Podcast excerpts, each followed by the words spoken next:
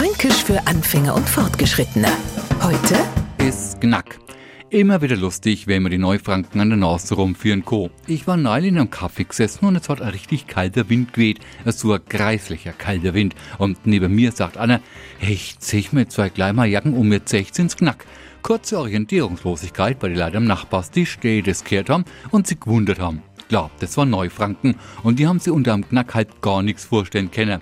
Die sollen sie mal am Hauptmarkt vor die Frauenkirche eine Stunde zu frei hinstellen, die ganze Zeit zum Mändler laufen, nachschauen und warten, bis das losgeht. Nur beim schnell merken, bei ihnen ist Knackweh tot. Ja, genau das, was uns Etzeler schmerzt, ist das Genick oder unser Knack.